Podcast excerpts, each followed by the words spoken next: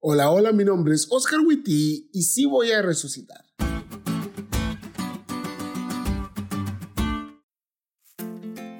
La muerte trae muchas dudas consigo. Hoy platicaba con un chico que me preguntaba, Pastor, ¿qué pasa cuando nos morimos? Pues nos morimos, le contesté yo. No sé, soy un pecador. Sí, obvio que nos morimos, pastor, pero ¿qué pasa con nosotros? Pues nada. ¿Cómo que nada? No nos vamos al infierno. No, el infierno no existe, dijo. Al menos no actualmente. Ok, bueno, después hablamos de eso. Pero entonces, ¿para dónde nos vamos? ¿Al cielo, limbo, purgatorio? ¿Para dónde?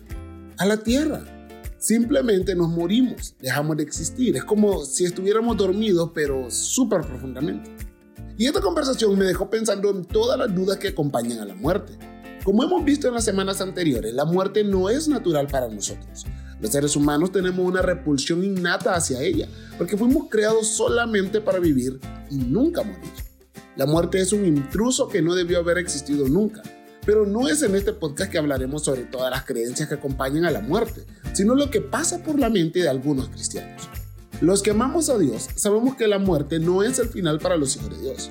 Cristo vendrá muy pronto por segunda vez y traerá el pago para todos. Y los que amamos a Dios creemos que el pago para nosotros es vida eterna, ya sea que estemos vivos en su segunda venida o hayamos muerto. Pero en relación con la muerte, aún para los cristianos viene una preocupación. ¿Y si no estuve listo antes de morir, voy a resucitar? Si bien es cierto, la lección de hoy habla del milagro de resurrección efectuado en la casa de Jairo, el dirigente de la sinagoga, con su hijita, hay unas palabras de las cuales quiero hacer eco en este día.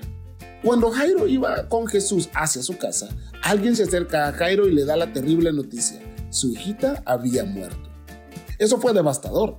La esperanza estaba basada en el poder de Jesús para sanar. Nunca fue el plan que Jesús resucitara a su hija. Es más, probablemente Jairo no sabía si Jesús podía hacer eso. Sin embargo, el maestro le dice unas palabras que son poderosas por el contexto y su significado. No temas, cree solamente. Esas palabras retumban en la mente de Jairo y lo llenaron de fe. Y horas después, cuando abrazaba a su hijita viva por la noche, seguramente las recordó.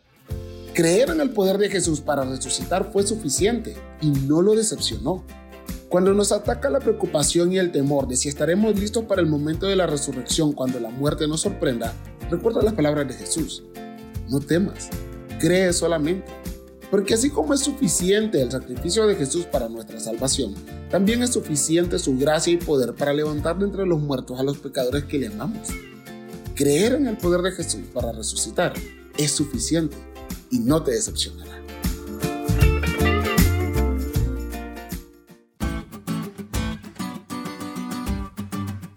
¿Te diste cuenta de lo cool que estuvo la lección? No te olvides de estudiarla y compartir este podcast con todos tus amigos. Es todo por hoy, pero mañana tendremos otra oportunidad de estudiar juntos.